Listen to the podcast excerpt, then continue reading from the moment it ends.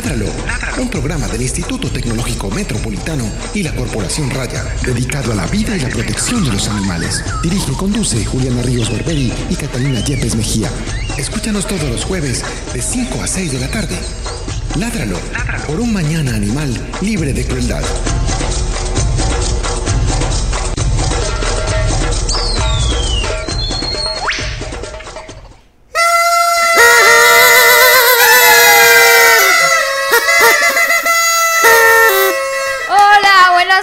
Estamos hoy en el día, no, hoy no, pero el sábado estamos de cumpleaños, entonces aquí estamos en una celebración la berrionda porque pues estamos cumpliendo 11, 11 años.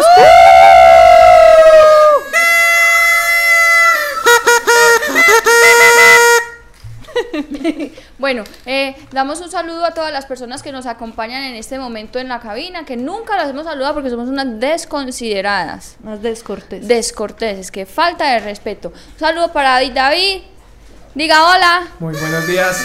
Du- tardes. Muy buenas tardes a ustedes. Felicitaciones por su cumpleaños. ¡Eh! Contentísimo de estar aquí con ustedes. Eh, recuerden que pueden llamar y participar a través de la línea 440-5135. Así sea para que llamen y feliciten a las chicas, a las fundadoras y directoras de la Fundación Raya. Eh, David, ¿usted qué es lo que hace aquí? Eh, Además de, de tocar pito. No, estoy aquí apoyando el máster, el control pues de, de radio. ¿Cierto? Ah, bueno, muchas gracias por los programas, por ayudarnos en todo. Con todo gusto. También saludamos a Jorge Jorge. Hola. ¡Hola! ¡Eh! Jorge es el jefe. Jorge es el jefe. Hay que presentarle, presentarle mucho respeto.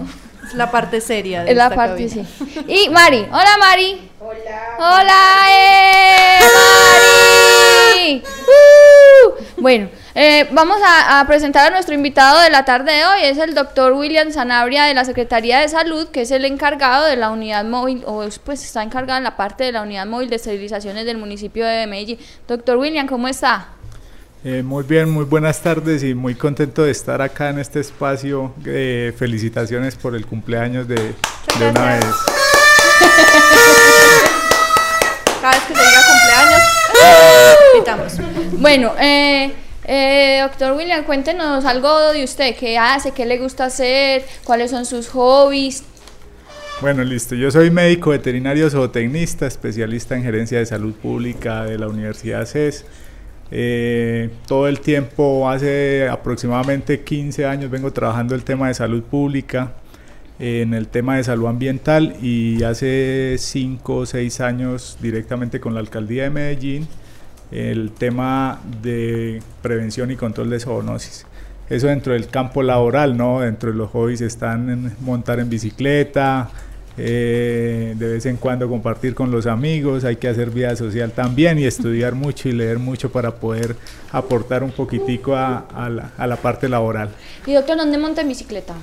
Ah, la ciclorruta, Ah, la ciclorruta. la ciclorruta, sí, Ah, bueno, normalmente. chévere. Mucho cuidado. Sí, Porque hay claro. muchos atarbanes, mucho cuidado con los, los, los conductores que no le tiren el carro a los ciclistas ni a los peatones, por Dios, ellos están en las calles, ellos son los que deben tener la prioridad y ustedes no tienen por qué tirarles el carro porque los que van a salir perdiendo son ellos, ustedes no. Muy ¿Qué, bien. qué más, Cata? Ah, bien, ¿y vos? Ah, bien. Ah, qué bueno. Muy contenta porque estamos cumpliendo, el sábado cumplimos 11 años. ¿Y dónde vamos a estar el sábado? ¿No le vamos a contar a la gente? Sí, el sábado vamos a estar eh, en, en un stand que nos, que como entidad social que trabaja por los animales nos han brindado en la conferencia de las Américas que organiza la JCI, que es la uh, Junior Chamber, yo no sé qué, perdón, pero es una cosa muy importante y les invitamos Sí, a todos. son como jóvenes por las Sí, que quieren hacer, un mundo mejor. Todavía Ajá. nos están diciendo jóvenes y eso es muy Pues, importante ¡eh! para nosotros. Bueno, eh, vamos a estar allá desde las 9 de la mañana hasta las 12 del día para que nos visiten. Es en el gran salón de Plaza Mayor. Vamos a estar allá hablando de nuestro trabajo y contando nuestros planes que tenemos en el futuro para que nos acompañen. La entrada es gratuita y bueno, vamos a estar ahí también como un poco celebrando nuestro cumpleaños. El que quiera acercarse puede llevarnos regalos y todo. Claro. Van a llegar manivas y No voy a llegar, sí, qué vergüenza. Bueno, eh, los agradecimientos de siempre, nuestros agradecimientos a Gretel Álvarez por todo el arte que nos hace el programa de radio, a Shirley Bustamante por otros artecitos que la tuvimos aquí invitada en el programa, a Carlos Pérez que nos hizo el cabezote y a José Julián Villa que nos hace hay veces el... Hay veces que, suena. y eso la canción de fondo que hay veces suena en el programa, que es muy buena y bueno, gracias a ellos por siempre estarnos ahí acompañando. A ver, ahí está. Uh. que siempre nos están acompañando en nuestro programa, a los oyentes eh, fieles que son Paola, Pilar, Olarte, Manuela, Manuela, mi abuelita, por supuesto, mi abuelita la principal, Manuela Isaza, eh, Diego Idar, ¿cómo se llama apellido? Idárraga que siempre nos oyen, siempre están muy pendientes del programa, los saludamos a ellos, escríbanos, llámenos al 440-5135 si tienen alguna pregunta, el programa de hoy va a estar bastante interesante, entonces llámenos para que hablemos de eso. Cata, hay varias noticias esta semana, las hablamos así rapidito. La primera, esta semana arrancó la, la temporada de caza de focas en Japón, en Canadá, es una temporada bastante repudiable desde todos los puntos de vista.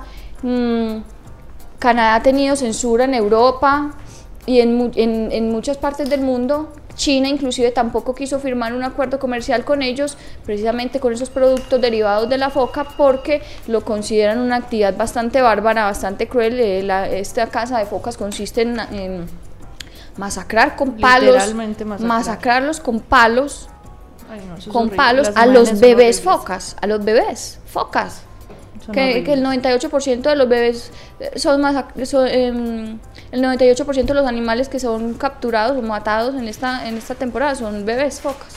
Es gravísimo, las imágenes son supremamente impactantes para los que han visto en las diferentes campañas que no solo nosotros sino a nivel internacional se hace repudiando esta, esta cacería y es, es durísimo pues y lamentablemente a pesar de la presión social que se ha ejercido frente a eso no hay ningún cambio.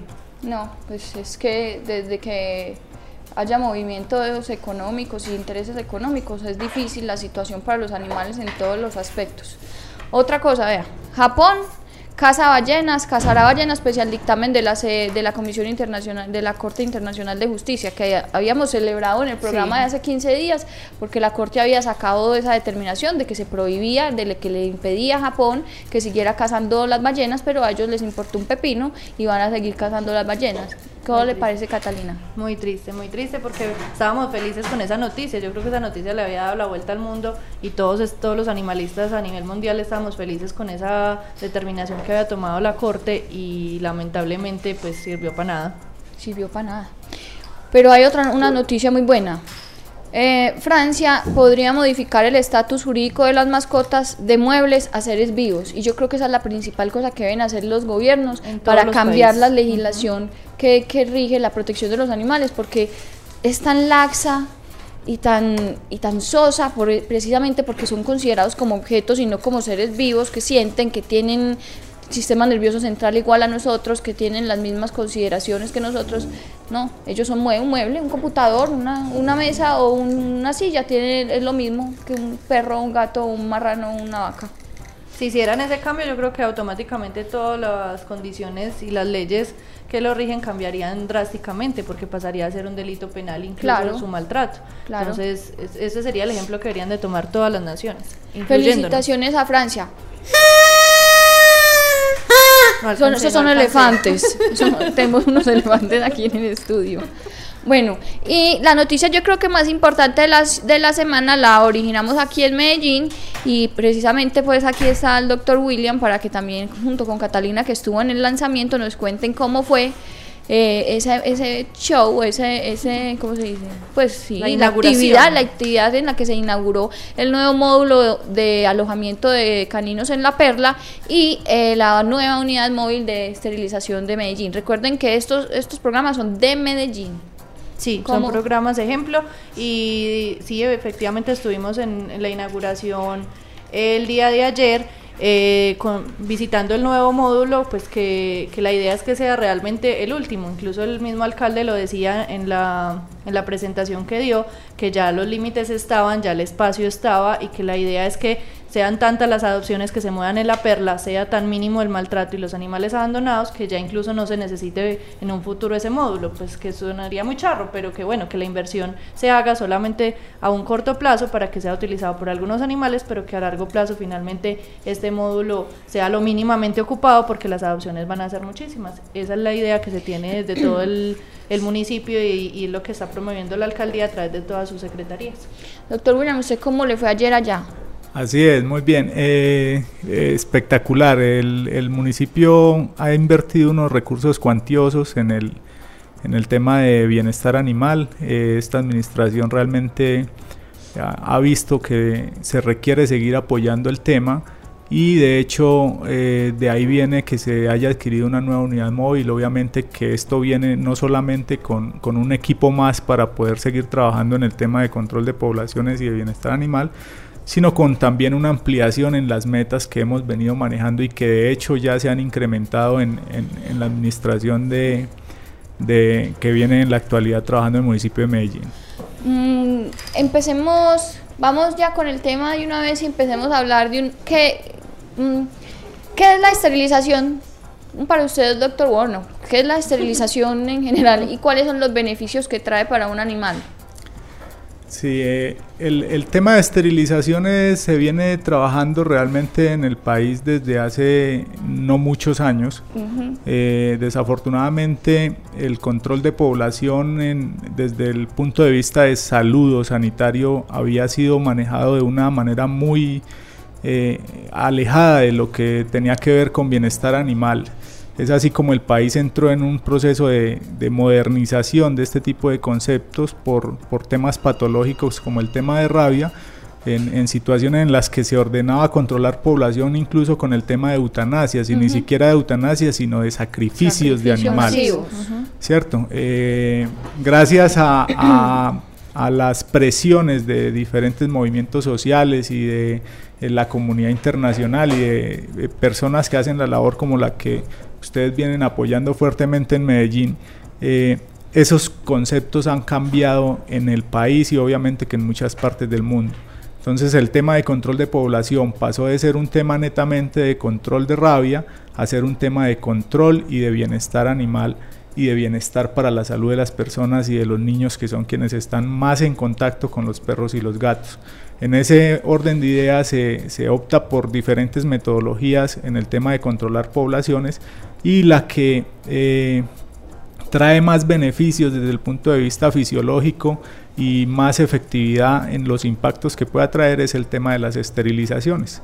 Estas esterilizaciones vienen obviamente que, que para eh, nivel reproductivo, para limitar la capacidad reproductiva de tanto de hembras como de machos en, en las especies, y se hacen a través de un procedimiento quirúrgico que también ha avanzado mucho en, el país en los últimos años. Ya son cirugías muy rápidas, hay personal muy experto que hace el proceso de retirar una parte del, del, útero y los ovarios o un ovario. No, no se me adelante, eso vamos a hablar más, más, más, de más despuesito. Más despuesito.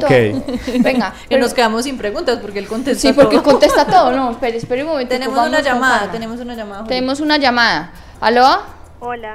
Aló, ¿cómo estás? Bien, gracias. ¿Con quién hablo? Con Alejandra. Hola Alejandra, ¿cómo estás? ¿Qué has hecho? Bien, pues no, por acá escuchando el programa. Qué bueno, muchas gracias.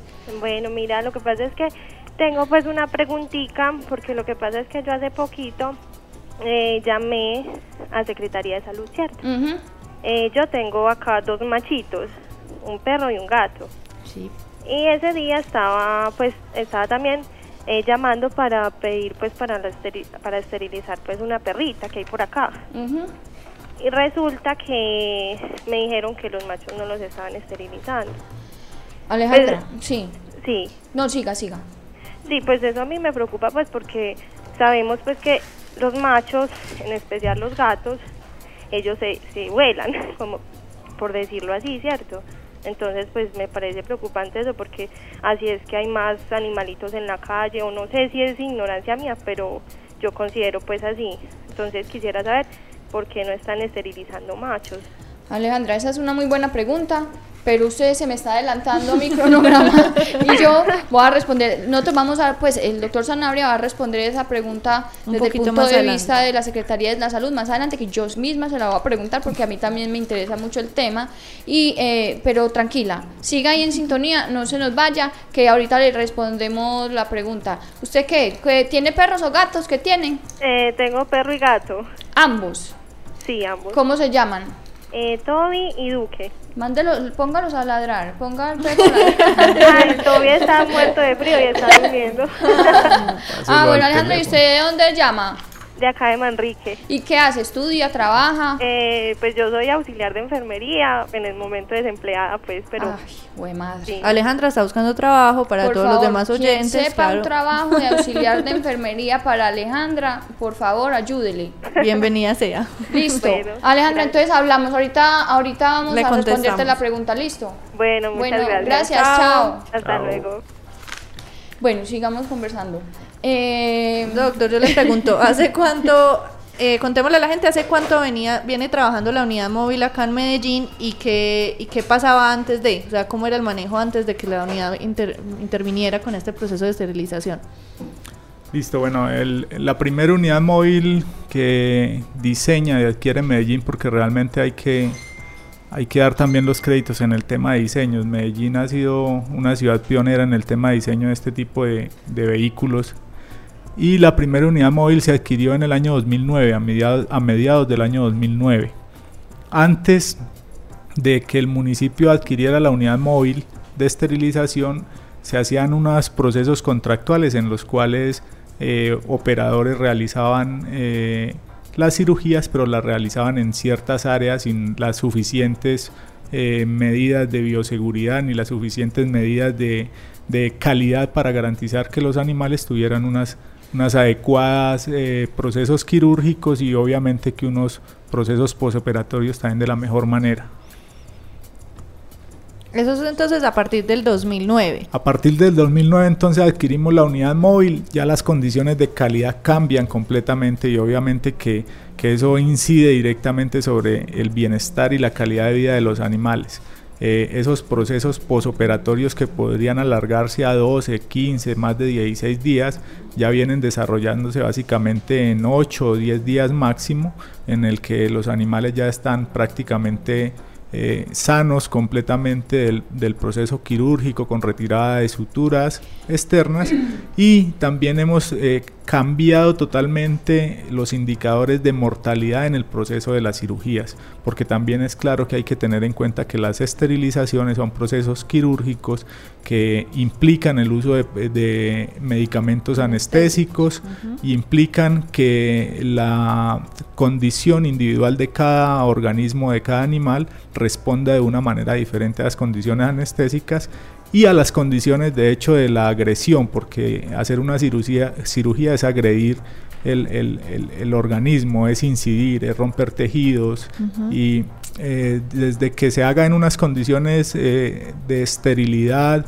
eh, de asepsia muy buenas, pues los riesgos para la recuperación son menores, los riesgos de infecciones son menores y igual los riesgos para el tema de eh, reacciones a la anestesia de acuerdo a los procedimientos que se han venido desarrollando. Entonces cambiamos también esos temas, esos indicadores de mortalidad que eran un poquito eh, preocupantes a unos indicadores muy muy seguros en este momento. Nosotros hemos realizado en los últimos dos años casi 16 mil cirugías y hemos tenido aproximadamente, aproximadamente no, tres muertes que sucedieron por unas reacciones realmente eh, anestésicas, no relacionadas con procesos infecciosos, no relacionadas con procesos de, de, posoperatorio ni de técnica, son procesos de reacción individual a, a, un anestésico. Y eso es un, porcentaje, no, pues, eso es insignificante. Pues no quiero, no, lo que lo quiero, yo no quiero decir que las vidas de los tres animales que fallecieron eran insignificantes, no nos vayan a malinterpretar, pero el porcentaje pero comparado con comparado 16 mil cirugías en tres muertes es un porcentaje, hagan la cuenta ahí en su casa, es un porcentaje bastante poco quiere decir que el proceso quirúrgico es bastante seguro, que no tiene prácticamente ninguna contraindicación, pues contraindicación no, con ninguna repercusión en la salud del animal, que, al contrario, son muchos los beneficios. Eh, vamos a, este, hoy vamos a escuchar la primera canción del día es un poco todo lo que traje hoy fue muy ochentero pues porque como estamos así celebrando y todo entonces cumpleaños vamos a escuchar la primera canción Snow Informer.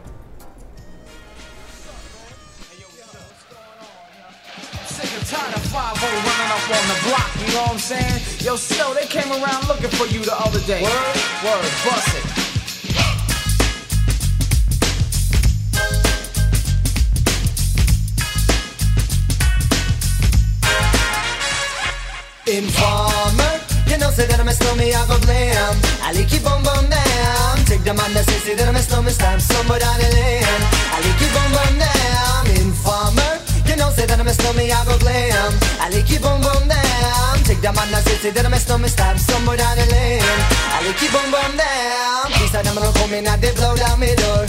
Rain it pour through through my window So they put me in the back the car at the station From that point on destination region at the east detention Where them look down my pants, look up my bottom. So informer. You know say that I'm a snowman, I go glam? I like it boom boom down Take the man that say, say that I'm a snowman Stop somewhere down the lane. I like it boom boom down Informer. You know say that I'm a snowman, I go glam? I like it boom boom down Take the man that say, say that I'm a snowman Stop somewhere down the lane. And we keep on run dance so Because them all they think them have more power. They on the phone, me say they wanna want me For once It once and now me call me lover. Love who me calling on the one tell me. And me lover in my heart down to my belly. You see now me stomach I feel cool and deadly. It's the one MC Shine and the one that is snow. Together we all are come as a tornado Informer You know say that I'm a snowman I go glam I like keep boom boom down Take them on the say that I'm a snowman Stop somewhere down the lane. I like keep boom boom down Informer You know say that I'm a snowman I go glam I like keep boom boom down Take them on the say, say that I'm a snowman Stop somewhere down the lane. I like keep boom boom So listen for me, you better listen for me now Listen for me, you better listen for me now Bring me the rubber, the microphone, but the rock on steady You see that I'm a snowman, yeah, the art to cut down But I'm not in and out the dance, I say where you come from. People them say you come from Jamaica But me born and raised in the ghetto, no one tell for no Pure black people, man, is all a man know Yeah, my shoes and them tear up and my toes just a show. When me a ballin', all the one Toronto So you know snowman, I go glam. I like it boom boom down Take the man that say, say that I'm a snowman, stop somewhere down the lane. I like it boom boom down Informer, you know say that I'm a snowman, I go glam. I like it boom boom down Take the man that say, say that I'm a snowman, stop somewhere down the lane. I like it boom boom down Come with a nice young lady Intelligent, yes, she jungle in Ari Everywhere me go, me never left for a tally You say that it's no me, I the rum dance man ah. Rum it in a dance, in a, in a nation ah. You never know, say that I'm a snowman, I the boom shaka Tell me never lay down flat. In a one can board dancer You say that I'm a snowman, I go region at the top. So informer, you know, say that I'm a snowman, I go blam I like you boom boom down Take the man that say, say that I'm a snowman, start stumble down the lane. I like you boom boom down Informer, you know, say that I'm a snowman, I go blam I like you boom boom down Take the man that say, say that I'm a snowman, start stumble down the lane.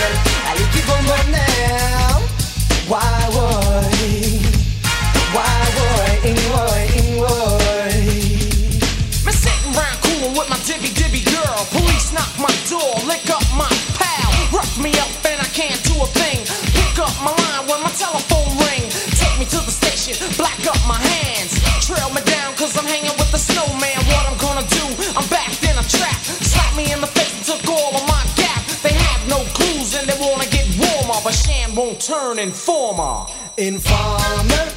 necessidade da miss me. I go glam. I need keep on burn down. Take the down my necessity that miss me. stop somewhere down the lane. I need be doing burn down. Informer, you know, say that miss me. I go glam. I need keep on burn down. Take the down my necessity that miss me. stop somewhere down the lane. I need keep on burn down.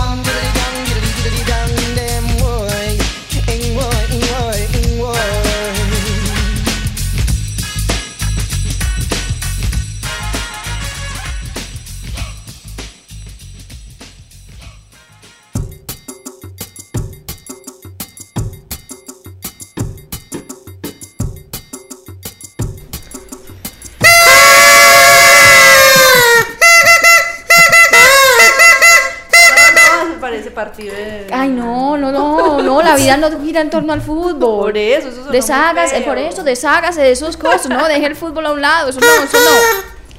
Estamos de celebración, estamos cumpliendo 11 años, 11, 11. ¡Uh! Tenemos varias celebraciones para nuestro cumpleaños que les vamos a decir ahorita más tarde, eh, pues eh, para que participen todos los que quieran participar. Y si nos quieren invitar a celebrar con ustedes Si nos también. quieren invitar y llevar a regalos cenar y todo. así. Recibimos invitaciones. Gracias. Bueno. Continuemos es con el tema, Juli. Ah, no, bueno, los espere, recordémosle a las personas que nos pueden llamar si tienen alguna inquietud. Alejandra, no, no se angustie que la- lo vamos a resolver más tardecito. Eh, pueden llamarnos al 440-5135 si tienen algo que decir, alguna invitación, si tienen alguna cosa que comentar. Bueno, ahora sí, entonces contémosle a la gente cuál es el procedimiento que se realiza en la esterilización, que usted ya nos había adelantado un poquito, pero que lo frenamos, y quiénes en la unidad móvil realizan ese procedimiento. Listo, vamos a describir el procedimiento completo desde el proceso de inscripción. Listo. Listo. Eh, el programa de control natal de, de la Alcaldía de Medellín y Secretaría de Salud eh, tiene realmente unas barreras casi nulas. Eh, el acceso básicamente es prioritario para estratos 1, 2, 3 y 4, 1, 2 y 3 eh, o niveles del CISBEN 1, 2 y 3, residentes de la ciudad y obviamente que tengan eh, perros o gatos hembras entre 4 meses y 7 años, ¿cierto? Eh, la forma de inscripción es básicamente línea telefónica. Hay una línea telefónica que es la línea única de atención a la ciudadanía que, que todos nos quejamos de ella. Sí. Pero adicional a ese 44 44 144 tenemos dos líneas telefónicas más. Está el 219 9129 y 219 9154. Enseguida se los vamos a copiar Sí, de la página, no se, no no se, no se angustien. El- la persona, el tenedor del animal o el responsable del, del animalito llama, eh, entrega unos datos, eh, dentro de los cuales están el número de cédula, la dirección donde vive, la comuna, el número de teléfono es muy importante y, y básicamente con estos datos posterior al, al proceso de inscripción, de acuerdo a las programaciones que se van desarrollando en Secretaría de Salud, eh, se contactan después nuevamente las personas para indicarles en qué sitio, lugar y fecha se va a realizar el procedimiento quirúrgico y en qué condiciones se deben llevar los animales.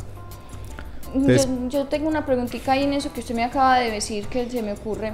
¿Cuál es el tiempo, tiempo promedio de espera que una, que una persona tiene que, tiene que esperar, valga la redundancia, para... Después de que llama, para que la Pues promedio, nosotros sabemos que puede haber factores que alteren ese...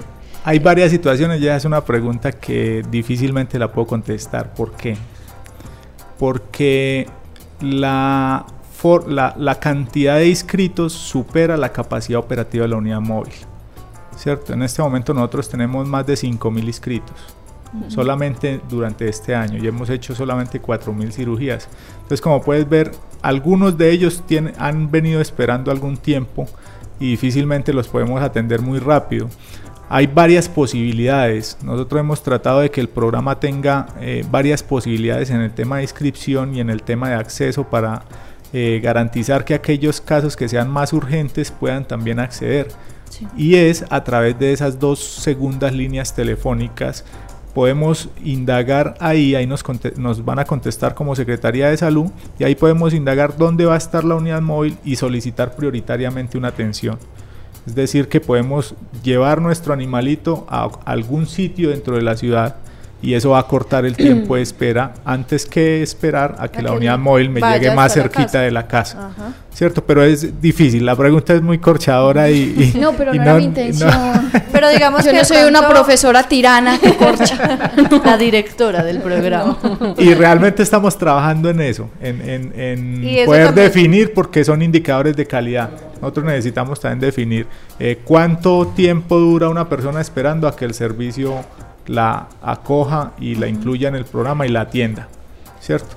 Eso también de pronto se va a subsanar o a, a disminuir un poco con el funcionamiento de la otra unidad móvil, que fue la que se inauguró esta, esta semana. Claro que sí, o sea, eh, nosotros tenemos ahí un, prácticamente el doble de capacidad operativa o un poquito más del doble de capacidad operativa. Eso quiere decir que esos tiempos de espera van, van a ser más cortos y que obviamente que eh, la demora en llegar a ciertos sectores de la ciudad también va a disminuir. Vamos a tener más capacidad de atención. Pero entonces hay que tener relativamente un poco de paciencia y eh, sobre todo llamar cuando están en Medellín. Tenemos otra llamada, perdón, doctor, momentico, que estamos muy solicitados. Es que es el cumpleaños. O sea, pues. Pues. Eh, ¿Aló? Hola, ¿cómo estás? Hola, ¿cómo estás? ¿Con quién hablo? Con María Mercedes. Ay, María Mercedes, ¿cómo estás? ¿Cómo le va? ¿Cómo estás? María Mercedes es una defensora de animales de una entidad que se llama Salvemos y muy querida de la casa. Gracias, ustedes también. Mándele saludos a Cassandra. Eh, sí, muchos saludos a Cassandra, hoy también trabaja. ¿Qué más, María Mercedes? Cuéntenos, cuente, aproveche y cuente qué hace Salvemos, qué hace usted todo. Eh, pues salvemos, eh, rescata y rehabilita animalitos que están en situación de abandono y maltrato. Los entregamos en adopción, desparasitados, vacunados, con compromiso de esterilización si están muy pequeños. No tenemos refugio. Eh, trabajamos por medio de hogares de paso y ya. Ah, muy bueno. ¿Y hace cuánto, lleva, cuánto llevan con Salvemos? ¿Cuántos son? Eh, Salvemos lleva más o menos tres años. Ah, son, unas pipiolas. Somos, sí, somos Ah, pero han hecho un trabajo excepcional aquí en la ciudad y nosotros las felicitamos. Sí, porque no es nada fácil, no es nada fácil. Cuente. Gracias. Bueno, aprovechando que está el doctor William Zanabria, yo quería preguntar una cosita sobre, sobre cómo, o sea, cuántas, cuál es la cantidad pues de animalitos que puede tener una, una casa pues o una familia para inscribir para operar, o sea, hay un tope o pueden, si tienen cinco hembras, pueden inscribir las cinco hembras. Listo, le vamos a decir a Mira. María Mercedes, pero primero que todo, no nos va a felicitar. Es que no sé quién está cumpliendo años. ¿Cómo así? ¿Esto qué significa? ¿Esto qué significa? Raya. ¿Qué pues significa eso? ¿Dónde le ves los 11 años a Julio? Pues yo sé que yo, yo aparento 11 años, yo entiendo eso, yo entiendo eso. Pero no, es la Corporación Raya la que está cumpliendo 11 años el sábado. Ay, es el colmo, yo no sabía. Es el colmo. Eso mismo, eso mismo te digo yo, es el colmo. Falta de respeto. Ahora sí, no felicito. tenía ni idea. No, feliz cumpleaños, con razones están de celebración. Yo me uno a la celebración, claro. Muchas gracias, Gracias. María. Ahora sí le vamos a responder su pregunta. Chao. Chao, María. Bueno, mira, eh, te voy a contar primero una historia pequeñita para finalmente darte la respuesta. Hace, hace algún tiempo, no muy lejano, las cantidades de animales por persona que se inscribían eran ilimitadas. ¿Cierto? Desafortunadamente, estos procesos tan abiertos hacen que surjan en el, en el desarrollo de la ejecución de esos procesos algunos intereses que de cierta manera afectan el proyecto. El proyecto es un proyecto que es hecho con recursos del Sistema General de Participaciones que transfiere la nación a cada municipio y que cada municipio debe invertir en el municipio, no en los municipios vecinos. Desafortunadamente, nosotros quisiéramos hacer esterilizaciones en todo el Valle de la Urra, pero no podemos. Eh, ¿Eso a qué viene? Que llegamos a un momento en que detectamos personas que traían 8, 10, incluso llegaron a tener camionetas con animales trayéndolas de fuera de Medellín y, y a esterilizarse dentro de Medellín. Eso implicó que hubiera que colocarle un límite a la cantidad de animales por anima de animales por vivienda y por, por hogar realmente. Cuando, ese, cuando esa cantidad supera dos animales, nosotros hacemos algún tipo de intervención especial que es hacer al menos una visita para verificar dónde están los animales, si realmente el tema es de, de, de, residencia de Medellín, si no son animales que son recogidos en el área metropolitana y son albergados de pronto temporalmente, porque desafortunadamente no, no podemos atender los, los de otros municipios. Pero en esos casos especiales damos la atención. Eh, eh, y lo otro que tiene que ver ahí también es garantizar también que eh, podamos llegar más rápido a otras personas, es decir, que lleguemos a más hogares en un tiempo más corto, porque mucha gente tiene varios animales para esterilizar, pero es justo que eh, tomen un turno, se atienda un animal para darle también espacio a otro hogar que tiene otro animal y darle el turno más rápido. Igual pueden después volver y inscribir el siguiente que tienen. Ese es el, ese es el mecanismo. Pero entonces en este momento estamos hablando de un límite de dos animales por vivienda, ¿cierto? Y pero se puede evaluar. Y eso, y en tal caso, porque yo sé que María nos hace la pregunta como de manera muy puntual, es porque ella tiene una persona conocida, un caso de una señora con muchísimos eh, gatas que se están reproduciendo constantemente. Entonces, en tal caso, se podría solicitar que la Secretaría haga una visita, verifique. Nos escribes un correíto y hacemos al, a william.sanabria.medellín.gov.co. Oye, No sabemos si María o yo, pero yo sé que sí. Y con mucho gusto hacemos la evaluación. Incluso han habido casos en que hemos desplazado la unidad móvil a sectores donde encontramos también albergues temporales con más de 15, 20 animales. O sea, hay casos especiales que nosotros somos completamente conscientes de que hay que atender prioritariamente. Eh, mm, usted le faltó en la pregunta que le hizo Cata ahora, ¿quiénes son los profesionales que operan en la unidad móvil? Listo, son médicos veterinarios. Ah, el equipo, el equipo íbamos en la parte de inscripción. Sí, sí, íbamos. Pasamos a la parte de, captación de los pacientes. Entonces los pacientes son ya los eh, propietarios, los responsables de los animales son llamados, citados a una hora, lugar y fecha. Y ellos llevan eh, obviamente el animal con un periodo de cuarentena, un periodo de ayuno de al menos 6 eh, a 8 horas.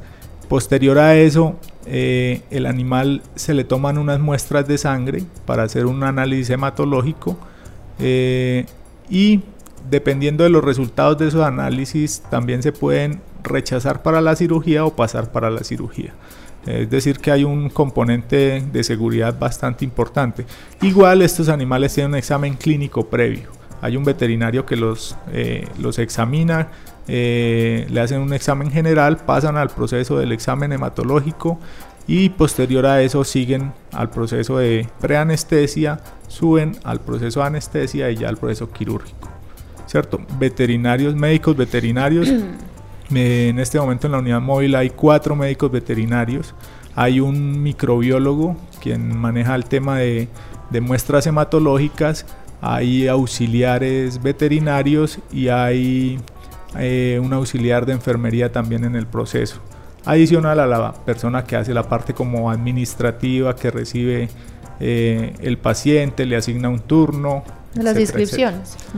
Y posterior a la cirugía, entonces ya el animal sale y entra a un proceso de observación, también con un médico veterinario monitoreando y cuando ya el animal tiene unas condiciones de recuperación eh, adecuadas, se hace la entrega con una fórmula médica y con unas recomendaciones para el proceso de posoperatorio.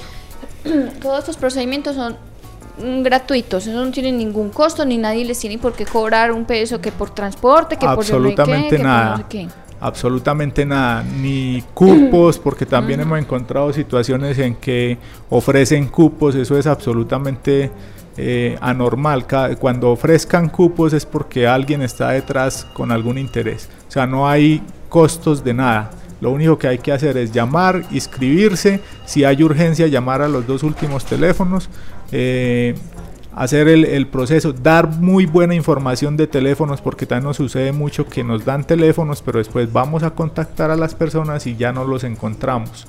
Entonces también eso es muy importante, que den los teléfonos que realmente puedan contestar. Claro que sí, entonces recordamos a la gente que este programa es específicamente de Medellín, que lamentablemente no lo tenemos en los otros municipios cercanos y que, y que hay que ejercer también presión en esos otros municipios, los ciudadanos de ellos, para que puedan empezar con programas como estos que son de vital importancia. Tenemos otra llamada, Juli. Eh, eh, sí, tenemos otra llamada. Un momento, por favor. ¿Aló? Otra vez, otra vez. ¿Con quién? ¡Eh! No, esta es, la, mejor llamada de este programa. ¿Con quién hablo? Sí, muy buenas tardes. Buenas tardes. ¿Cómo están? Bien, gracias. Qué bueno, me alegra bastante. ¿Cómo te llamas? Eh, my name is Sebastián García. Oh, hello, Sebastián. How are you? Fine, thanks, and you. Sebastián, usted ya ha llamado varias veces a este programa. La verdad es que sí, estoy enamoradísimo del programa. Me parece, me parece algo muy bacano, muy chévere. El invitado que tienen el día de hoy creo que es pues como ni mandado a hacer. Han brindado una información, la verdad, pues como muy bacana para la comunidad. Pues incluso yo también estoy aquí pegado Ay, qué bueno, Sebastián, muchas gracias. y- Y y nos va a traer alguito. Eh, pues la verdad, regalitos. No. pues la verdad yo creo que eh, David, David, David en el máster. eh, Está encargado, él está encargado. Él quedó con los regalos. Están escondidos, ¿cierto? Sí, la verdad es que sí, pero bueno, primero que todo quería felicitarlas por esos, por ese cumpleaños, 11. ¡Gracias!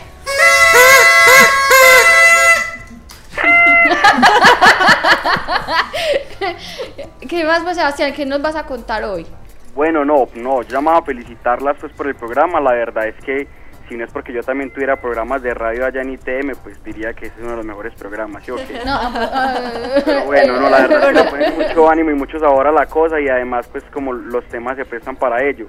Lo que sí quería preguntarle pues a, al invitado es que le cuente, pues creo que considero que es importante que le cuenten a la gente pues como de pronto los riesgos que hay a la hora de, de- de- de intervenir un, un, perro o un gato, porque lo digo por la experiencia que me tocó vivir a mí acá en la Comuna 9, puntualmente en el Parque La Milagrosa con uno de estos, con una de estos aulas móviles pues donde hacían pues como este tipo de, de cirugías. Eh, sacaron una vez un, un perrito pues como dormido, la señora lo sacaba pues como en su toalla y todo eso y un momento a otro el perrito pues después de la cirugía ahí mismo inmediatamente salió del vehículo pues empezó pues como a convulsionar y ahí quedó el perrito. ¿Cierto? Entonces me parece pues como importante que le contemos a la gente cuáles son los riesgos que hay o en qué nivel se han disminuido, porque la verdad es que si hay mucho temor, uno que quiere tanto los animales, le preocupa a uno cuando se les entierra una uña, cuando están por ahí pues vomitando, pues uno, uno como no sabe muy bien de eso, pues uno se preocupa mucho por ellos, entonces que también eh, socialicemos ese punto con, con los oyentes para que de pronto se les quite el temor de, de llevarlos para que les hagan la cirugía pues es mi humilde opinión. Es una opinión muy humilde, pero muy valiosa. Muy valiosa. Muchas gracias por su pregunta. Sebastián, bueno, entonces saludes al perro que usted tiene. ¿Cómo es que se llama? A Toby, a Toby, Toby, aquí Toby, está. Toby, Toby, a mí no aquí está escuchándola. Ah, bueno. Saludes a. Toby. Bueno, eh, nuevamente muchas felicidades y cuídense bastante. Usted también, ¿eh? Gracias. Bueno, Sebastián, muchas gracias. Chao. hablamos. Chao. Bueno, mira, el, el tema de los riesgos sí es que totalmente acertada la, la opinión de Sebastián. Eh, nosotros cuando iniciamos el proceso de, de captación de los animales, cuando los animales llegan, el- ese médico veterinario que hace el examen clínico general inicial eh, debe hacer una eh, lectura de un consentimiento informado inicialmente, igual que lo hacen para cualquier persona para una intervención quirúrgica, ¿cierto? Los riesgos que se tienen van desde riesgos anestésicos eh, principalmente, o sea, este es un procedimiento que requiere de tranquilizantes y requiere de medicamentos anestésicos. Estos medicamentos, pues al igual que los usados para, para los humanos, tienen unos riesgos de acuerdo a las respuestas eh, individuales de cada organismo. Sin embargo, son muy seguros. O sea, eh, no queremos decir tampoco que, que todos los animales que entran a cirugía tengan alto riesgo de, de- llegar a, producir eh, reacciones anafilácticas o reacciones adversas al proceso anestésico. De hecho, para eso se hace el proceso de preanestesia también. Adicional a este riesgo, básicamente el, el riesgo que, que sigue es el proceso del buen posoperatorio, ¿cierto? Pero ese proceso ya es un proceso de responsabilidad del tenedor, obviamente que tiene que tener unas condiciones eh, de seguir las recomendaciones que dan los profesionales que entregan el animal, es decir, de eh, tener en cuenta la fórmula médica que se les entrega, los antibióticos que se le deben suministrar posterior y adicional a eso, los cuidados de manejo. El manejo es muy importante. Eh, en algunas ocasiones han sucedido accidentes en que los animales se retiran los puntos, en que los animales eh, eh, llegan a, a- a causarse daño en, en la herida por pequeña que sea, porque realmente las incisiones que se vienen haciendo en la actualidad para, para este tipo de procedimientos son de 2 centímetros. Es decir, es una herida bastante Muy pequeña.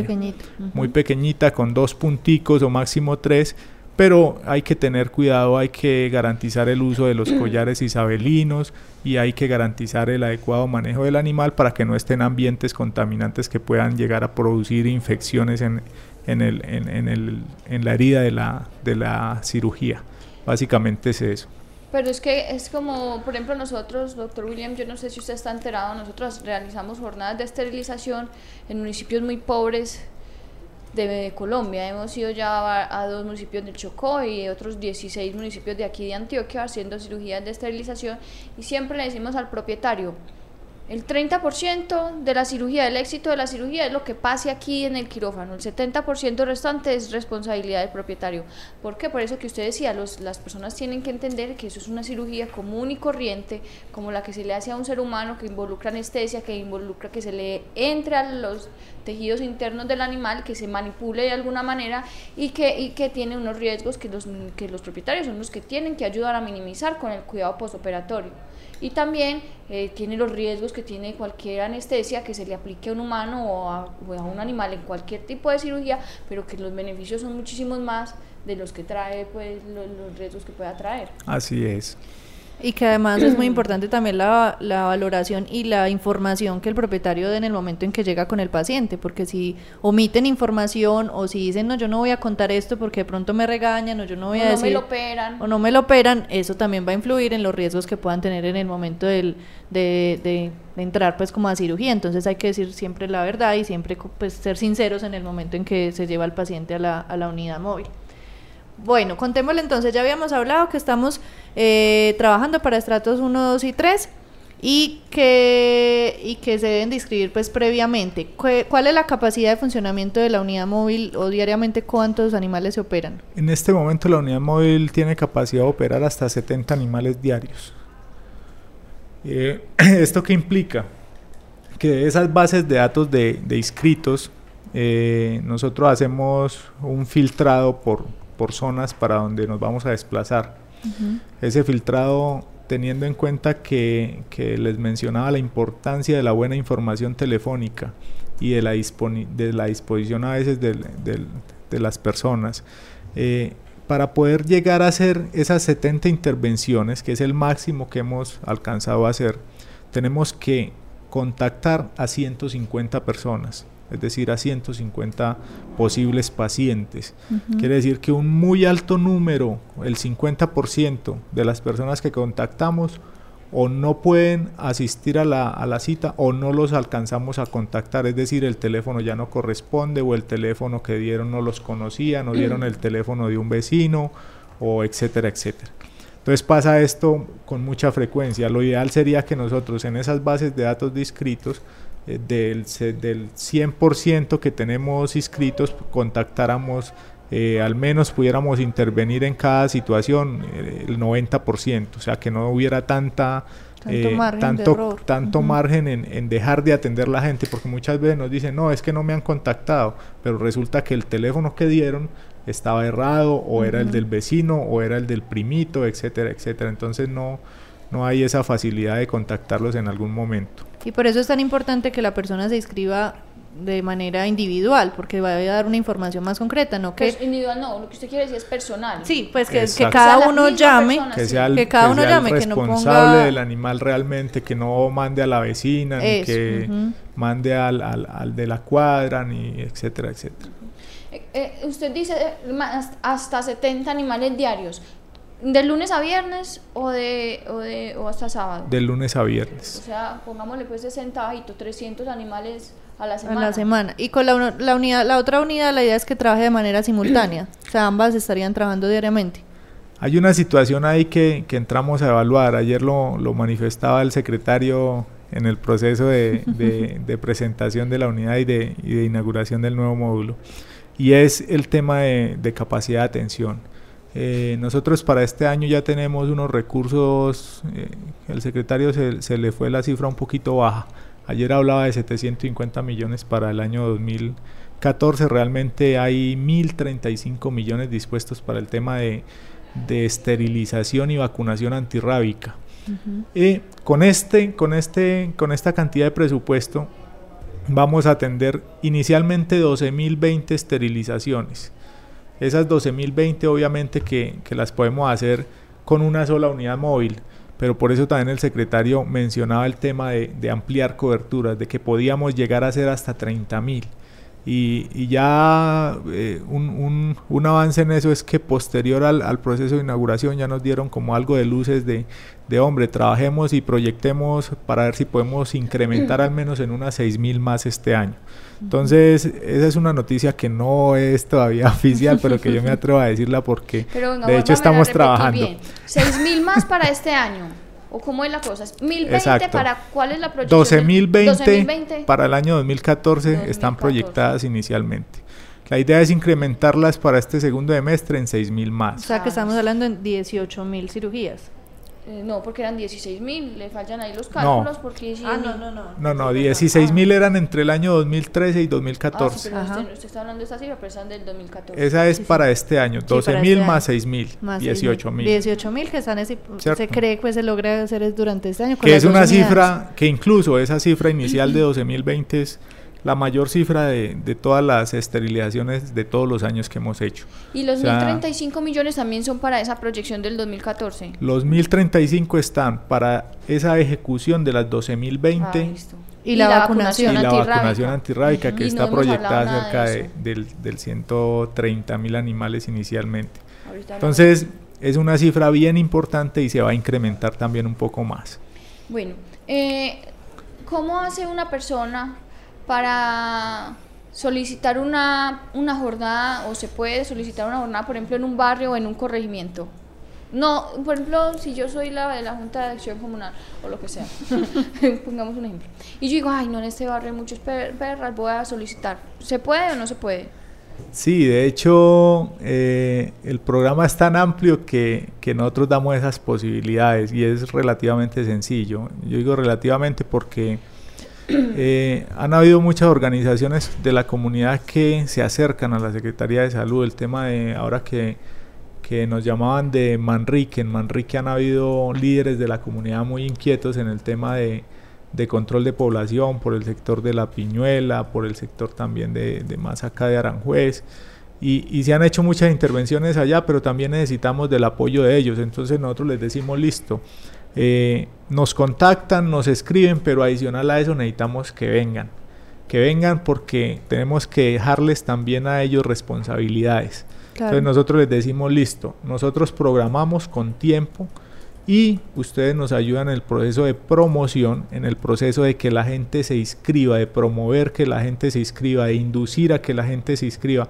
No les decimos tomen, llénenme este listado por lo que ya hemos hablado, uh -huh. pero sí les decimos ustedes me promueven allá. Una vez que nosotros revisemos las bases de datos y tengamos una cantidad importante para poder desplazar la unidad móvil, programamos y vamos. Entonces sí hay la posibilidad, obviamente a través de del contacto con Secretaría de Salud, con Secresalud pueden inscribir también o, o al correo personal eh, mío o, al, o pueden acercarse al piso 18 del edificio Plaza de la Libertad y también ahí en la oficina de salud ambiental nos encuentran. Sea, es un trabajo conjunto entre el líder y la secretaría. O sea, no es simplemente el líder decir, sí, yo quiero que vengan y, y, llamar y ya. No, es un trabajo que ellos también van a promocionar entre su comunidad para que verdaderamente la gente se inscriba. Exactamente, así es. Bueno, y llegamos a la pregunta más candente la de, pregunta del, del millón. programa. ¿Por qué solo hembras? La pregunta más candente desde hace dos años. no mentiras, desde hace un año y medio. Eh, bueno, resulta que dentro del tema de control de población, nosotros desde el punto de vista eh, sanitario en el tema de salud, eh, estamos muy enfocados en el tema de conseguir impactos muy rápido. Eh, definitivamente los impactos en control de natalidad se miden a través de indicadores. Los indicadores están basados, esos indicadores están basados en la cantidad de nacimientos. ¿Qué quiere decir eso? Que la manera más directa de impactar los nacimientos es a través de la esterilización de las hembras. Ahí hay, un componente eh, que tiene que ver también con la parte económica y del uso de los recursos públicos. Entonces, eh, consultamos hace ya más de un año con entidades internacionales, con Organización Panamericana de la Salud desde el punto de vista de salud pública veterinaria, con Brasil, con Ecuador, que tienen algunas áreas, eh, avances en el tema de esterilización. Y nos mencionaban que, que, realmente los procesos de hacer más eficiente el tema de costos y de otro tipo de situaciones era orientando inicialmente y de manera muy fuerte el tema en hembras y es totalmente válido. No quiere decir eso que el tema no requiera la intervención en machos, ¿cierto? O sea, eso también es completamente cierto. Nosotros eh, no, no decimos, hombre, no es válida la intervención en machos, no. La, intervención en machos es completamente válida. Lo que pasa es que en este momento Secretaría de Salud se, trayó, se trazó o, proyectar unos impactos muy fuertes en poco tiempo, aprovechando también estos, estos momentos de inversiones interesantes que hace la administración, ¿cierto? Y de ahí se, se toma la determinación de hacer una intervención prioritariamente en, en, hembras. Veníamos interviniendo machos y hembras. En el, en el año 2009 y en el año 2010 intervinimos machos y hembras. Y incluso también se, se, se, preguntará a la gente, ¿y por qué cambiaron las edades? Antes cualquiera se inscribía y lo esterilizaban también por el tema de impactos. Nosotros eh, evaluamos la cantidad de hembras que estábamos y de machos que estábamos interviniendo mayores de 7 años, animales que reproductivamente no son eh, tan viables y, y veníamos gastando una gran cantidad de dinero en este tipo de animales. Eso tiene que ver también con los promedios de longevidad de la población de perros y gatos de la ciudad. O sea, nosotros en promedio en la ciudad de Medellín podemos tener animales entre 6 y 7 años. En promedio, no quiere decir que todos puedan llegar a ese tipo de, edades. Pero cuando analizamos entonces esa población que se ha atendido anteriormente, teníamos que el 35% de esa cantidad de, de, esterilizaciones que habíamos hecho, la habíamos hecho en animales de 9, 10 y 11 años. Dijimos, ¿cómo? O sea, esos recursos en animales que reproductivamente ya no eran viables, pues estaban de cierta manera invirtiendo en, una situación que no nos iba a impactar el tema de población. Entonces básicamente es eso. Y hay también noticias frente a eso. ¿En qué sentido?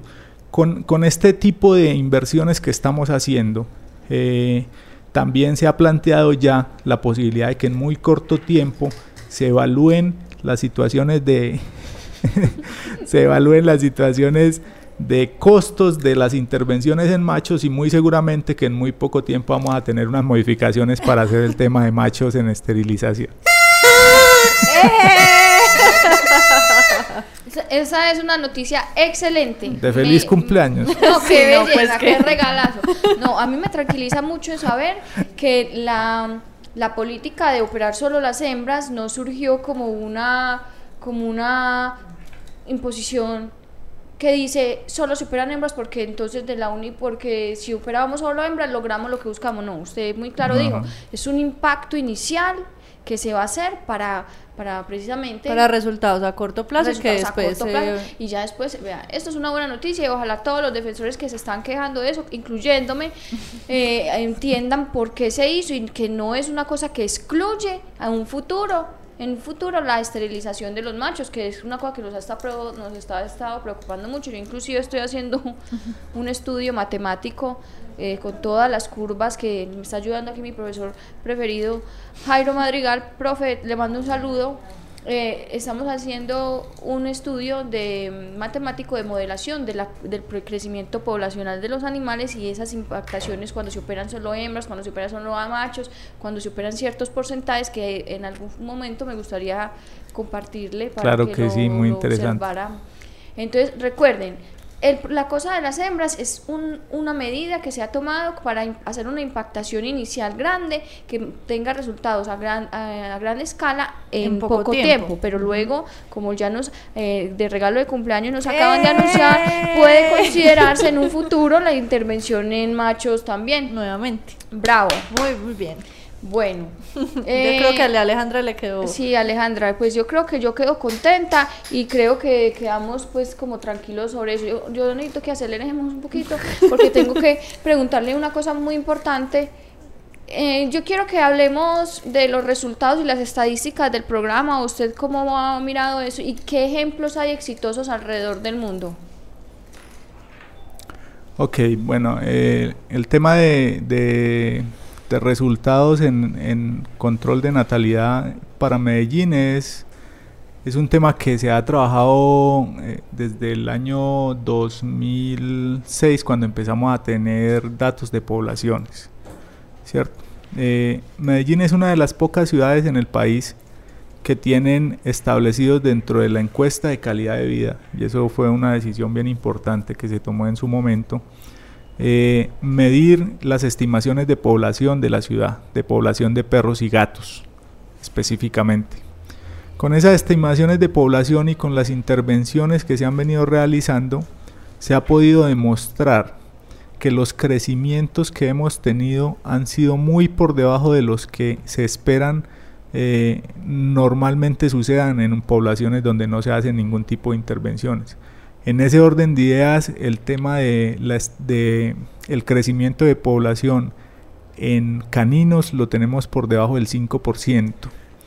Eh, que es un tema bastante, que es un indicador muy importante, es un, es un porcentaje muy bajo. Cuando podemos encontrar situaciones donde pueden llegar al 25%, a más del 25% de crecimiento en, en, poblaciones sin intervenciones. Eh, obviamente que este, este tipo de, de situaciones tiene que llevarse a un nivel más profundo en el tema de modelar también de qué se nos mueren los animales en Medellín. Claro. ¿cierto? Eh, esa problemática hasta ahora se está viniendo eh, a, tener sobre la mesa. Dentro de esa área de prevención y control de zoonosis de, la Secretaría de Salud, eh, ya estamos tratando de hacer un poquito al lado el tema de trabajemos solamente en rabia, porque rabia es una enfermedad que realmente hace mucho tiempo no tenemos, que está en proceso de eliminación. 1984 tal vez. sí, exactamente y que, y que tenemos que invertirle muchos recursos a las otras enfermedades que no solamente afectan a las personas, sino que también afectan a los animales, obviamente. El tema de leptospirosis, el tema de brucelosis, el tema de control de roedores, que de cierta manera afecta más directamente a las mascotas que a las personas, que son quienes están más directamente en contacto con el piso, eh, con residuos, etcétera, etcétera. Entonces, esos indicadores de crecimiento de la población eh, muestran unos impactos grandes y nosotros estamos esperando terminar y llegar al 2015 y poder mostrar en esas pirámides poblacionales que estamos midiendo que eh, la forma piramidal está perdiendo esa forma. ¿Qué quiere decir? Que las poblaciones en, en la cantidad de animales de menores edades se está reduciendo. Cuando eso sucede, en un tiempo muy cercano, la población tiende a reducir sola. Es decir, que, que, sucede lo que sucede con una pirámide poblacional, por ejemplo, de personas en Europa. Hay muchos ancianos y pocos niños. Quiere decir que va a haber un poco recambio y que la población se va a tender a reducir. Eso, eso es un, eh, uno de los indicadores bien importantes. Brasil ha trabajado mucho en el tema de modelación de procesos de dinámica poblacional. eh, eh Ecuador en algunas partes ha trabajado un poco y, le, han, le ha impactado eh, el, tema de cómo maneja Medellín el, aspecto de bienestar animal por la fortaleza que tiene políticamente. Y ese es uno de los, de los factores que también eh, Medellín de pronto tiene para mostrar ese esa barrera que se ha roto entre la parte política, la parte social y la parte institucional. Entonces, las presiones que han confluido a que todo esto se mueva en torno al bienestar animal han hecho que se generen inversiones, que se generen impactos y que se pueda estar en este momento hablando de cifras muy importantes y de infraestructura muy importante para el tema de bienestar animal. Eh, adicional a eso, eh, nosotros podemos eh, ir colocando también sobre la mesa otras problemáticas que tienen que ver en la ciudad como el tema de albergues, no como problemáticas como la razón de lo que hacen, sino como problemáticas frente a lo que puede estar sucediendo en, el tema de salud animal y que de pronto no hemos estado tan cerca desde la institucionalidad para poder llegar a, revisar ese tema. Eh, nos pregunta Laura Cano, Caro, que bueno, esto es un tema que mm, rapidito quisiéramos sacar. ¿Cómo es la cuestión con las jornadas de vacunación antirrábica? ¿Se programan cada tres meses o cada cuatro? ¿Y en la unidad móvil se pone la vacuna o no? empecemos por la última. En la unidad móvil sí se pone la vacuna. Eh, y las jornadas, nosotros hemos cambiado el tema de jornadas. El tema de jornadas ya no es tan de jornadas en la ciudad. Antes, hace unos años, hacíamos dos jornadas de vacunación masivas y ya. En este momento eh, se están haciendo vacunaciones en barrido por todos los sectores de la ciudad, es decir, que van 16 parejas de vacunadores con un megáfono haciendo recorridos por las comunas en un orden eh, y vacunando la totalidad de la ciudad de esa manera. Eso, esa es una estrategia totalmente diferente a lo que se hacía. Y adicional, pues se hacen las dos jornadas tradicionales que son una en junio y una en noviembre. En este momento no tengo todavía las fechas definidas porque lo tratamos de hacer en coordinación con el departamento para poder hacer mejor publicidad. Pero totalmente definido junio y, noviembre, las dos jornadas. ¿Cómo hacemos para saber entonces dónde están vacunando? Llamamos a los mismos números del proceso de esterilización, al 219 9129 y ellos nos dicen, hoy estamos vacunando en tal sector y la unidad móvil está en tal sector, entonces cualquiera de las dos opciones nos sirven para vacunar contra rabia. No se necesita inscripción, no se necesita tener carné, no se necesita casi que absolutamente nada.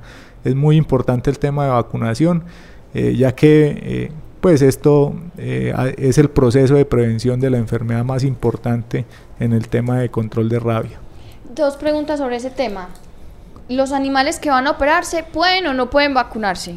Y segundo, ¿cómo reconocemos a los vacunadores que van? Porque pronto son unos tumbadores que han circulado por ahí por la ciudad, mm, que, vacunan, han causado bastantes estragos en los animales. ¿Cómo los mm. reconocemos? Listo, no, lo de, lo los funcionarios de la Secretaría de Salud en este momento tienen identificación con chaleco azul, tienen los distintivos de Secretaría de Salud, Alcaldía de Medellín y adicional a eso todos los funcionarios llevan carnet de identificación con su nombre, con su cargo, con su número de cédula institucional.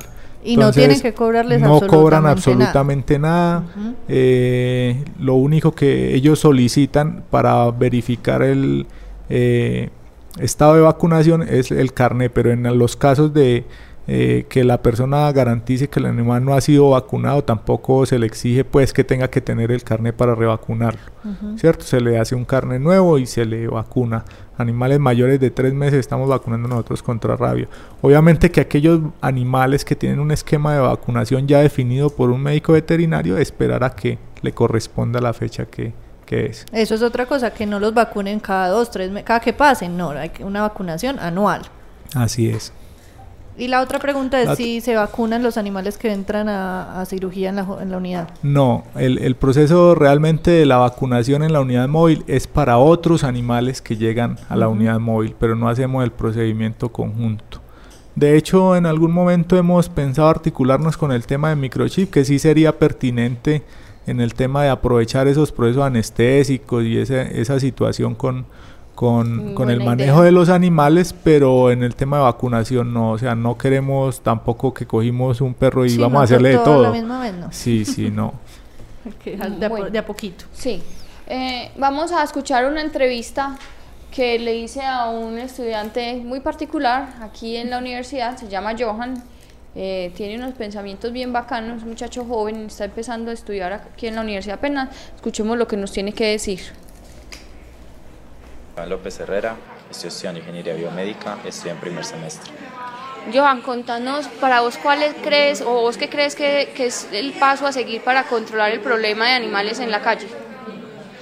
Bueno, el paso a seguir es primero que todo esterilización, ¿cierto? La esterilización de perros y gatos además de otros animales que se están convirtiendo hoy en día en parte de la familia y que en Asia y en Europa ya son una parte de la familia, como el puerco espín, eh, los hámsters, eh, el conejo, los cerditos.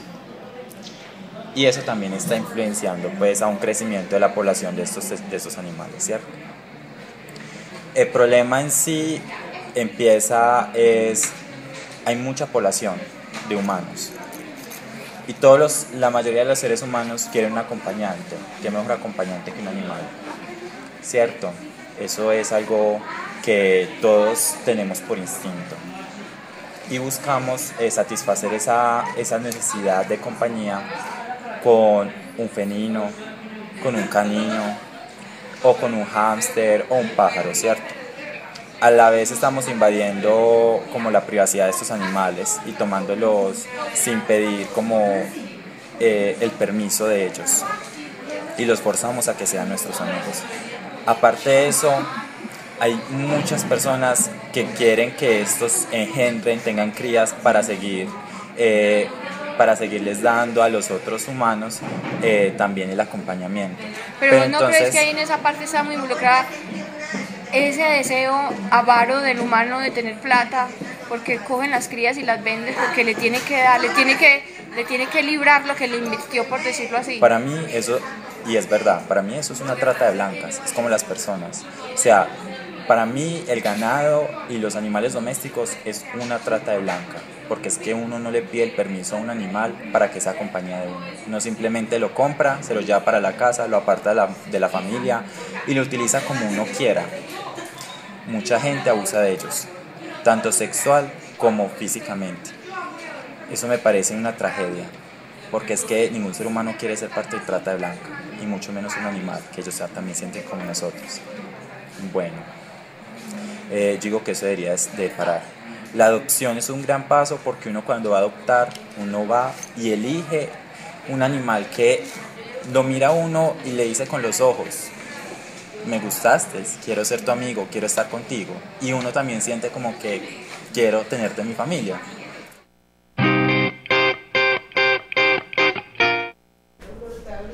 Eh, ahí teníamos a Johan. Muchas gracias, Johan, por tu, por tu entrevista, muy amable. Eh, Vamos a hablar de la... Eh, nosotros tenemos una sección aquí, doctor William, que se llama glosario. Y es una sección en la que a cortico, así bien cortico, como en un diccionario, definimos una palabra. La palabra del día de hoy es esterilización. ¿Usted cómo define la palabra cortico? Cortico, cortico. Control de población. ¿Usted, Catalina? Ay, no, yo también, no, ya, ya me corchaste. Pero usted no sabe qué es esterilización. Nos vamos a hacer a, la, los lugares más apartados de Colombia esterilización y no, no sabe qué es una esterilización. Eh, procedimiento quirúrgico que trae beneficios para el control de poblaciones y para la salud del animal. Bueno, eh, sí.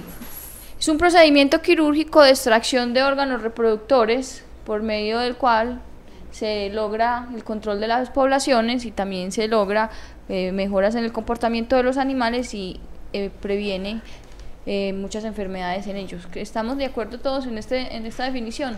Totalmente moción de, aprobación. Se aprueba.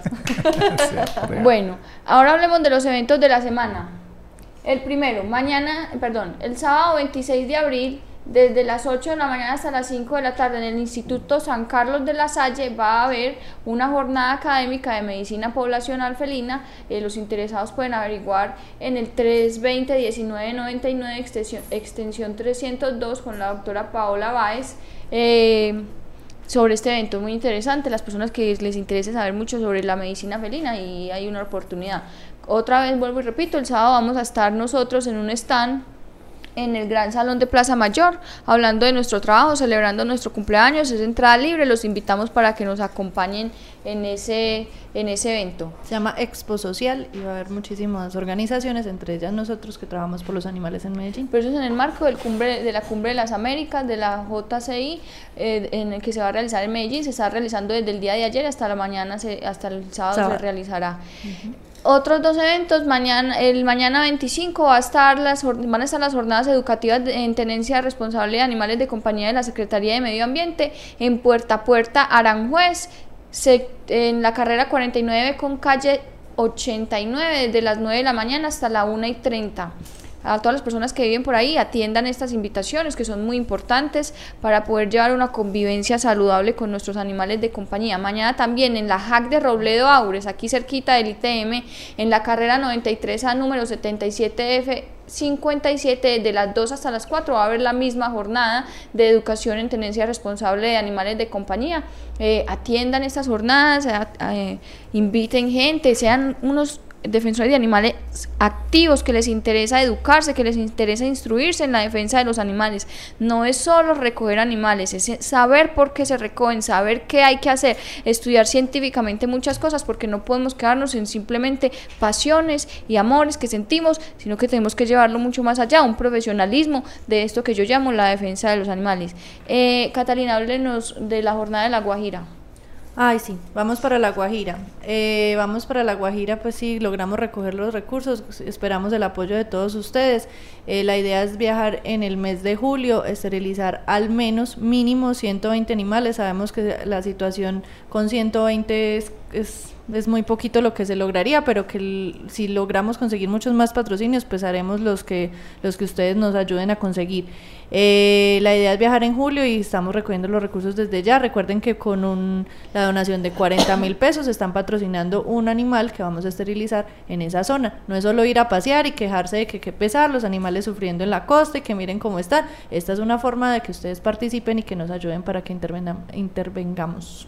Eh, si, si no puede usted solo donar los 40 mil pesos, entre cuatro amigos de a 10 mil puede donar una cirugía de esterilización que lo que va a hacer es salvar la vida de muchísimos miles de animales que van a venir nada más a esos lugares a sufrir, a morirse de hambre, a ser atropellados en las carreteras, a que les desarna, a que les dé moquillo, a que estén con esos ojos tristísimos que le parten a uno el alma y le dañan los paseos pidiéndole a uno comida, es horrible pues, o sea, si usted tiene un poquito de compasión, ayúdenos a esta jornada, y, logremos algo entre todos. Es muy difícil para nosotros conseguirlos, conseguir el presupuesto para estas jornadas, pero yo sé que entre todos podemos lograrlo. Y, y, que a las personas que se le quedan el patrocinio se les da un certificado virtual con su nombre y la, foto? La foto del animal que resultó beneficiado. Eh, como celebración de nuestro cumpleaños número 11, mm, vamos a hacer una convocatoria a todos los artistas e ilustradores. Estaremos publicando esta noche esa, esa convocatoria para que nos donen sus trabajos, un, un dibujo, un trabajo que nosotros podamos vender para recoger fondos para las jornadas de esterilización en los municipios pobres y apartados de Colombia. Entonces están pues abierta la invitación a todas las personas que quieran ayudarnos en esta iniciativa. ¿Qué más? Que más bien. Se nos acabó el tiempo. Se acabó el cumpleaños. Eh, no, mentira, no se acabó el cumpleaños. Seguimos ya que es el sábado. Pero sí se acabó el tiempo del día de hoy. Agradecerle al doctor William Sanabria. Muchísimas gracias por estar aquí, por atender la invitación. No, a ustedes muchas gracias y las felicito. Qué programa tan bonito y feliz cumpleaños nuevamente. ¿Y algún mensaje? ¿Algún mensaje para los ciudadanos de Medellín que quieran esterilizar o que estén dudosos? Sí, claro, eh, que tengan la seguridad de que el proceso que se viene realizando es un proceso por profesionales con los más altos estándares de calidad y con personal que está totalmente capacitado y entrenado para realizar este tipo de cirugías y garantizar el bienestar de los animales y la salud de la población. Bueno, muchas gracias. Eh, nos vamos a despedir con mi consejo de la semana y luego sigue una cancioncita. Mi consejo de la semana es, eh, doctor Zanabria, yo todos los días doy un consejo aquí en este programa porque me inquietan mucho los comportamientos de los seres humanos. mi, consejo, mi consejo de la semana es, por favor. suéltelo, suéltelo. Córtense las uñas de los pies. Porque es que debajo de las uñas se acumula mucho mugre. Y uno, bueno, y en las manos también, o si no, las van a tener largas, por favor, con frecuencia, límpiense por debajo de la uña, porque ahí se acumula mucho mugre y mucha bacteria, y eso no es saludable para nadie, tener esas uñas largas como que uno fuera a tocar guitarra todo el día. No, no, uno se corta las uñas, las mantiene limpias. Los restaurantes no le permitan a la gente a los, a los meseros, a los que no. no. los permiten tener las uñas largas porque ahí se acumula. y le mete la uña a la sopa. A la sopa. Le mete la uña a la sopa y ahí queda la bacteria. El, el, E. coli, el E. coli, nada en la sopa que uno luego se toma. No, no. Cortémonos las uñas, mantengamos un aseo personal adecuado y seamos conscientes de que no vivimos solos en este mundo. Entonces los dejamos con la canción. Eh, se llama Mr. Personality. Yo creo que muchos la recuerdan. Chao, muchas gracias. Chao. They call you Mr. Personality because you